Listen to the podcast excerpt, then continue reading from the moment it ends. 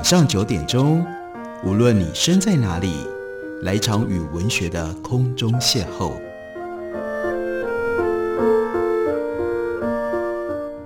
杨照谈书，邀您一同遨游文学世界，认识古今中外的经典之作。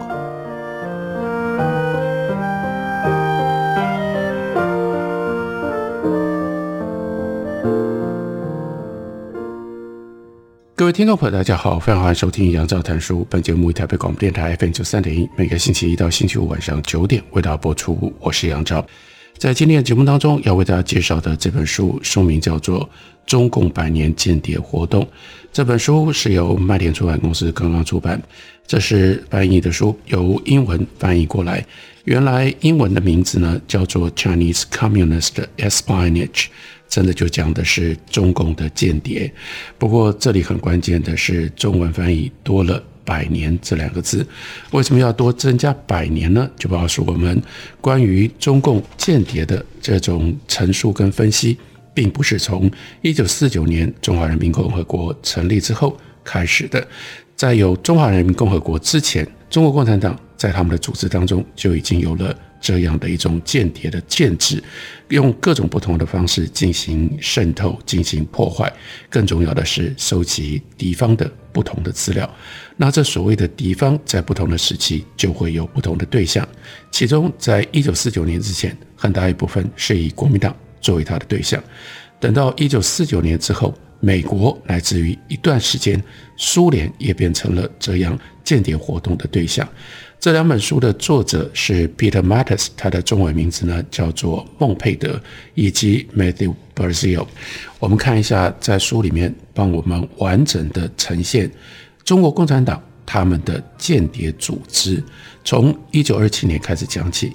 在一九二七年的时候，有中央军事部特务工作处，那是勉强逃离国民党在上海发动的四一二事件，这是清共，清共呢让。共产党的党员从原来的六万，快速的一下子减少到只剩下一万党员，这对于中国共产党是一个非常巨大的历史性的打击。那所以在一九二七年五月下旬，周恩来就在武汉成立了最早先叫做特别行动科，隶属于中央军事部，并且由顾顺章负责管理这个处的日常勤务。而在这一年前，以武汉为基地而形成的叫做 VIP 保卫工作单位特务工作处，也许就是在这个时候移入到了新的机构。新成立的保卫股一共有六十位成员接手特务工作处的重要工作，而且其中有半数不久就准备干嘛呢？去受训，去哪里受训？去莫斯科受训，而在武汉的情报股则是透过情报人员取得的资料，每天呢要生产一份报告。他们的主要资料来源，这就是间谍活动的重点了。那是他们渗透进武汉的警察局，然后呢，使武汉的警察局长变成了他们主要的情报资料来源。这个特务股成立的时间，也许比其他的单位晚。另外，他们要负责暗杀敌人，还有自己的过去的同志。如果同志叛变，这就变成了叛徒，叛徒就要被惩戒。那这是暗杀行动的对象。这个单位后来改称叫做红队，更直白地说，这是红色恐怖队的简称。一九二七年八月。随着中央委员会准备要移回上海，这些在中央军事部辖下的情报跟保卫机构都废除了。然后呢，下一个阶段我们看到是在一九二七年十一月十四号，中共中央委员会就指示周恩来重新组织他辖下的部门，并且增设一个常设的都市情报机构。周恩来以当时负责藏身处和会议地点的。这是总务科，因为他们走向地下，所以必须由总务科来安排同志要在哪里藏身，还有更重要的是要如何秘密的开会，不会被国民党给破获。所以这是总务科的任务。所以我们不要看到总务科望文生义，以为他在管文具啦、管行政啦，不是的，这非常重要的，由周恩来领导的单位，那就开始扩增其他的单位，包括了情报单位，还有行动。另外呢是无线电通讯，这都非常的重要。在整合之后的结果，就产生了特别行动科。人们经常是以特科来简称这个单位。在今天的出版品跟网络上，你还可以找得到特科的这种说法。这个新组织的功能包括保护中央领导阶层、整合情报，还有呢暗杀或绑架敌人和叛徒，并且呢，如果需要的时候，要去拯救入狱的同志，以及维护无线电台。无线电台可不是像我们台北广播电台这种电台，那是用各种不同的发报器秘密发报的电台。那要保护这种秘密无线电台，更重要的要保护电台用来传递讯息的密码。顾顺章在这里仍然扮演重要的角色。他就在一九二七年到一九三一年当中领导这个中央特科。这个组织的总部设在上海，然后有情报员分布在天津、北平还有港澳地区。中央特科在一九三一年四月却面临了非常严重的危机。当时的科长顾顺章被国民党抓到了，拘押在武汉，而且呢，在连番的刑求威胁底下，顾顺章变节了。顾顺章自己本来是负责要去暗杀或绑架叛徒的，他现在变成了叛徒，并且他供出了特科的人名还有藏匿的地点，结果当然就使得多名共产党员因此遭到逮捕，并且被国民党处决，其中甚至包括了当时中共中央总书记向忠发。这就是为什么中共这一位总书记他在历史上没有那么有名。很少人听过他的名字，因为他就是在一九三一年牺牲了。中央特科在中央政府内安插的卧底，幸好及时发出了警讯，所以有更多的共产党员逃过了追捕。他们的行动或许拯救了中央领导阶层以及中国共产党在城市里的资源，不至于被完全歼灭。一九三一年到一九三三年。接下来是由陈云跟康生主导上海城市网络的残余势力，只是国民党的强力扫荡行动就迫使他们到处藏匿，或者是到处逃逸，并且追随领导阶层。这个时候呢，就撤退到红军。那个时候是位于江西，主要是以瑞金作为它的中心。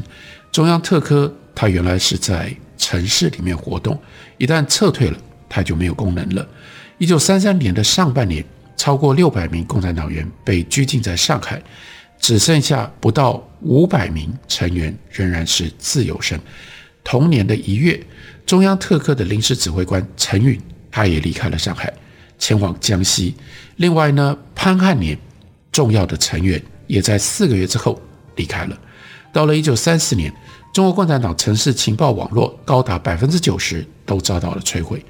一九三五年的九月，这变成了另外一个重要事件的阶段，那就是红军长征其实是大撤退啊，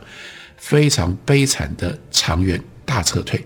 接近到尾声了。中国共产党正式解散年轻的间谍组织，在原来江西瑞金的红军队伍当中，一个后续的组织形成了，那叫做政治保卫局，是由邓发所领导的。政治保卫局就吸收了中央特科的官员，包括李克农在内。但是政治保卫局它的目的是要揭发内部敌人，而不是去收集外部的情报。尽管在关键的时刻有一些重要的作为，不过一直到一九三九年三月，另外一个单位叫做社会部成立之前，中国共产党这个时候经历了国民党一连串的攻击，从清共到剿共。再到长征撤退，这个时候的共产党没有余力可以再去足够情报网络。在一九三零年的最后几个月，毛泽东清党和复仇出征，这就是在中共党史上面叫做富田事变。富田事变在毛泽东领导底下产生的作用是，使得上海的共产党领导班子更为集中管控保安工作和清除反革命委员会。一九三一年八月左右，中央政治保卫处在江西成立。从香港卧底工作起家的新人邓发刚刚提到了，他被任命为处长。这个新机构这个时候是隶属于红军前线总司令部，到十一月升级为国家政治保卫局，他们的职责是保卫党中央。李克农、钱壮飞还有其他刚刚逃出上海的中央特科出身的老手，他们都进入到政治保卫局来接手单位的主管，负责红军军区和敌人占领区的事务。这或许是真正的敌情工作。在政治保卫局展开的转捩点，并且把他的工作范围从大后方的保卫措施拓展开来。中央特科则继续在上海运作，但这个时候呢，中央特科在上海不太能够有主动积极的作为，只能够作为防御和情报工作的另外一个机构。这两个机构之间的确切关系，到目前为止，依照我们外部能够掌握到的史料，其实还不是。那么样的清楚，我们休息一会儿，等我回来继续聊。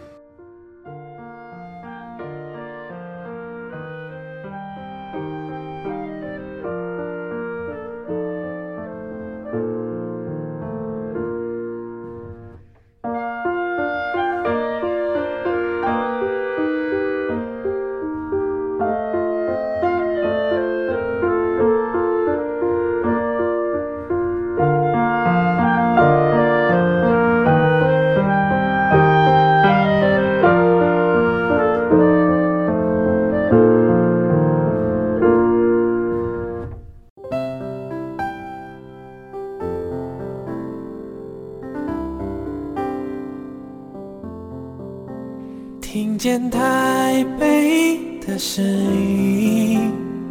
拥有颗热情的心，有爱与梦想的电台，台北广播 FM 九三点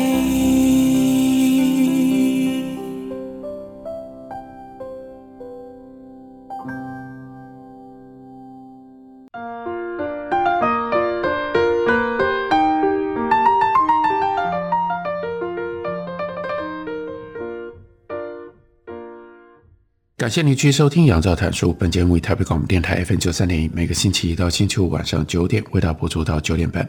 今天为大家介绍的这本书是《中共百年间谍活动》，作者是 Peter Mattis 以及 Matthew Brazil。中文翻译本刚刚由麦田出版公司出版。这本书的确从外面的观点角度，尽可能的收集并且显现中共这一百年来。他的情报机构，以及在情报机构当中曾经有过的一些人物和他们所做的事情，我们对于中共的情报单位当然所知不多。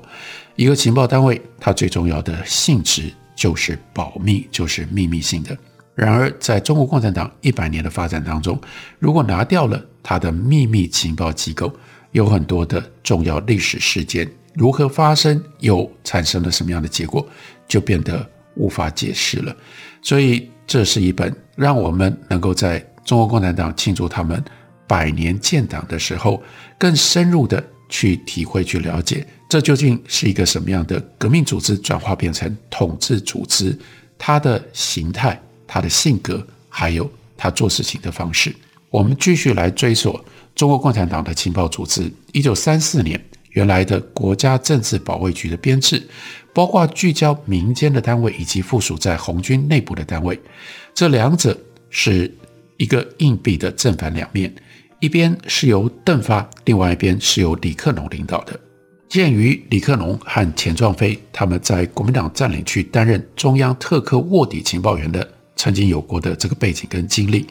人们可能会猜想，他们被指派的工作是在江西瑞金去掌握国民党阵线的消息。然而，中国共产党的资料来源几乎看不到任何关于李克农、钱壮飞工作的细节，大多只提到一九三一年的四月，他们的身份在顾顺章上海被捕变节的时候曝光了，所以就必须把他们重新分发到新的单位。那这些资料来源对于李克农他身兼国家政治保卫局执行部部长的事情是说法一致。但是几乎没有任何的资讯提到他实际的工作的内容。除了提到他负责安排人员进出白区之外，那钱壮飞呢，则是以政治保卫局干部的身份被派发到某一个军事单位，并且身兼中央军委情报局的局长。接下来，我们就来看毛泽东和朱德在江西瑞金取得了领导权，于是国家级的政治保卫局就从长征前一直到长征期间持续运作着。当共产党的残余势力终于经过了长征，逃到了保安和延安的时候，这个组织就改名叫做西北政治保卫局。在一九三五年十月三十号，王守道被指派为这个局的局长。接下来，一九三六年二月则转由周兴接任。非常重要的就是美国左派的记者 a g a s n o w 他在一九三六年造访保安的时候，周星是接待他重要的一位人员。然后周星他就向 a g a s n o w 简要说明了一些敏感态势，例如说被拘禁当中的政治犯人数等等。再下一个阶段，我们看到到了一九三七年十一月，资深情报人员康生、王敏还有陈云，他们一行人这个时候呢，去莫斯科受训结束，就搭乘苏联的班机抵达了延安。一直到一九三八年八月，康生就负责中国共产党所有的安全防卫和情报主力，政治保卫局、警卫部队都由康生来领导。还有呢，之前废除的中央特科的剩余人力也归并到康生底下。虽然没有直接的证据，但我们能够理解，康生应该这个时候已经接受了苏联的情报和防卫行动作战训练。历经了一九三零到一九三一年的富田事件，一九三一年四月顾顺章叛变，以及一九三四到三五年间长征的。这个严酷的试炼造成大量伤亡。那么到这个时候，康生应该是接受了史达林的指令，要来重新组织中国共产党的情报工作。一直到一九三九年，中国共产党谨守着最安全的基地区域，尽管受到王明的挑战，毛泽东仍然在巩固党领导阶层这方面大有斩获。不过，共产党对于敌方阵营国民党的认知。却远远不足。那个时候的气氛逐渐的成熟，所以呢，可以重建、重组情报体系。到一九三九年二月十八号，中国共产党中央委员会成立了社会部，由康生担任部长。接下来四年当中，康生又把社会部办公单位往下扩及到多数共产党所掌握的区域，整合情报、反情报以及维安的功能。系统化的报告和分析，并且在先前没有接触过的地区设置情报站。今天在中共党史当中，以及在当时的许多同时代人物的回忆当中，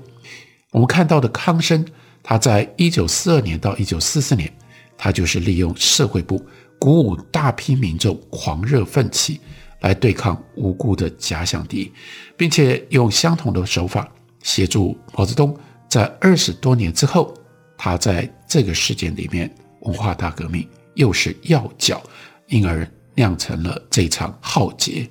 一九四二年，郭潜从中共南方工作委员会叛逃，最后呢，他是随着国民党来到了台湾。所以，我们可以从郭潜他的经验以及他的研究当中看出来，当时中共中央社会部它的功能，第一。是制定中国共产党的安全政策和计划。第二，为社会部旗下各子单位提供指导。第三，直接的保护措施，并且铲除党内的异己。所谓异己，是反对毛泽东或者可能挑战毛泽东权威的人。第四，是为军队、党还有其他负责公安，这个公安就是警察，还有情报的团体提供防卫相关指导。第五。指派干部在党外执行间谍渗透和其他颠覆的行动。第六，设计代码和暗号。社会部一开始的组成呢，有部长，也就是康生，有副部长、秘书长，以及辖下的部门。第一局主管的是组织，第二局主管情报，第三局主管查验审讯，第四局主管情报分析。另外有一般事务局，还有学员训练的单位。在孔原短暂担任过社会部副部长之后，康生是指派李克农和潘汉年作为副部长，负责在国民党控制区以及日本占领区进行谍报工作。所以两个人分工，一个人负责国民党控制区，一个呢是日本占领区。社会部和中央情报部是一个机构，两块牌子。在一九三九年到一九四六年期间，担任社会部部长的康生，还有他的继任者，也就是原来的副部长李克农，这是从一九四六年接手的。他们都同时领导社会部和情报部。情报部着重在和红军军队之间的协调，包括由八路军的各联络处所执行的情报任务。除了协调，这个安排可能把军队排除在社会部的业务之外。同时，让康生崛起，变成了中国共产党情报界的资深要角。一九四三年，众所周知的中央敌区工作委员会也是出于类似的动机而成立。随着一九四三年称之为叫做抢救运动，也就是前一年整风运动后期延续下来的政治斗争运动，然后抢救运动展开了，康生。就更站稳了他的地位。这个时候，他掌管所有的情报活动、特殊行动以及反间谍活动。所以，康生在中国共产党的角色非常类似同时期戴笠在中国国民党内部的一种地位跟角色。而在一九四三年，康生所领导的这些活动到达了高峰，已经到了几近疯狂的地步。一九四三年以前。康生和他多名的副手的部分工作是致力于组织打造和训练。举例来说，一九四零年，赵昌弼就利用苏联资料以及他自身的广泛经验，来进行怎么样收集和传递情报的训练，并且在教室里面或实地演练各种不同情境下侦查、反侦查。还有安全携带隐秘讯息的方式，战地情报收集，如何理解新取得的地方情报，以及铲除地方特务。潘汉年也在回到延安之后，展开了系统性的指导，并且在一九三九年初重新派发到社会部，为了修补在日本占领下已经遭到摧毁的城市情报网络，所以这个时候潘汉年和陈云合力。暗中调查中共党中央的学校和其他单位里面，是不是能够找得到适合执行情报任务的学生？他们招募的对象包括大学生、军人、农民，还有工人。举例来说，这个时候潘汉年他吸收了一对年轻的夫妇，他相信这对年轻夫妇的心理状态适合长期执行秘密任务，所以就把他们安插到重庆，那就是国民政府的战时首都。他们懂四川的方言，他们也懂四川的文化，所以可以轻易地建立起一个由当地人所组成的情报网络。因为拥有这种技能和适应力，所以他们克服了各种的突发事件。尽管有关潘汉年的著作当中并没有透露出任何苏联对他的影响，但是这个潘汉年系统的描述，让我们很容易就联想起苏联内务人民委员部。还有 KGB，那在安排并且融入目标社群前往受训特训的人员，他们会假冒成为一般人民，所以这很显然也是潘汉年从 KGB 那里一路延续下来给他们进行的训练。一九四二年一月，这个时候周恩来透露，共产党在四川、贵州以及云南一共拥有超过五千名特务，当然这包括了地下工作者。其中很知名的例子，这是国民党的大灾难，那就是燕保涵中将，他是蒋介石总司令在重庆的军事测试，但他暗地里主管中共社会部的一个网络。一九四零年代早期，人还在美国的海外特务季朝鼎就曾经为共产党工作过一段时间。一九四五年以后，季朝鼎被安插在国民党设在南京的。财政部，国共内战结束了之后，提到和共产党特务有关的事情的时候，蒋介石在他的日记里面曾经说：“无空不入，任何的空隙都被共产党给渗透了。”而毛泽东则声称，在解放战争，也就是国共内战期间，情报工作是最成功的。他的原因是，一直到一九四七年，共产党在南京跟上海的情报网络会持续地向党中央报告国民党在战役武器基地等方面的军事命令、战略计划，以及包括蒋介石总司令和高阶将领之间的会议内容。所以在这种状况底下，国民党还能够怎么跟共产党打仗呢？除了情报训练和任务执行之外，另外铲除汉奸，这是在跟日本打仗的过程当中，还有呢，找到并且消灭敌方特务以及党内的托派分子，这也是共产党的优先事项。不只是因为史达林、毛泽东还有康生认为这很重要，也因为日本人和国民党情报工作这个时候都瞄准延安。特别值得关注的是，在一九三七年七月抗日战争爆发了之后，共产党的党员急速的扩张，其中包括了来自于城市小资产阶级成分。然后从一九三七年到一九四零年当中，中国共产党党员成长。百分之九十，有七十七万新增党员，百分之九十的人是出身依照共产党的划分小资产阶级的这个成分，而现有的干部当中，百分之九十的人缺乏在党校的正式训练，也没有接受马克思主义的教育。有鉴于此，所以毛泽东曾与刘少奇、康生就在一九四一年的晚期推动了整风运动。一九四二年的二月正式展开，那整风运动和随后的抢救运动骚动，社会部情报工作却仍然持续的进行。然而，随着干部对于承担加倍危险的工作有所迟疑，重要内线的发展也随之陷入了泥沼。原因来自于负责内线的特务不只要面对敌人的侦查的风险，而且就算你在敌区 survive 生存下来。又会被党怀疑你跟敌人太过于亲近了。我们再看非常特别的资料，那是一九四三年中，KGB 派驻于延安的联络官回报给苏联，表示抢救运动已经完全失控，包括周恩来以及博古这些资深的中国共产党员都变成了整风或者是所谓的抢救，抢救是要把你拉回到。共产主义的正确路线上，他们都变成了目标。史达林在一九四三年十二月就透过他的助理，称之为叫做 Dimitrov，用电报回应，直接批评康生在抢救运动当中他的措施太过于极端了，并且力劝毛泽东停止迫害中国共产党党员。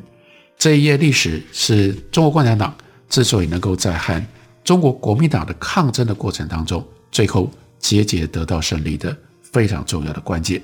就记录在今天为大家介绍的这本书《中共百年间谍活动》当中。感谢你的收听，我们明天同一时间再会。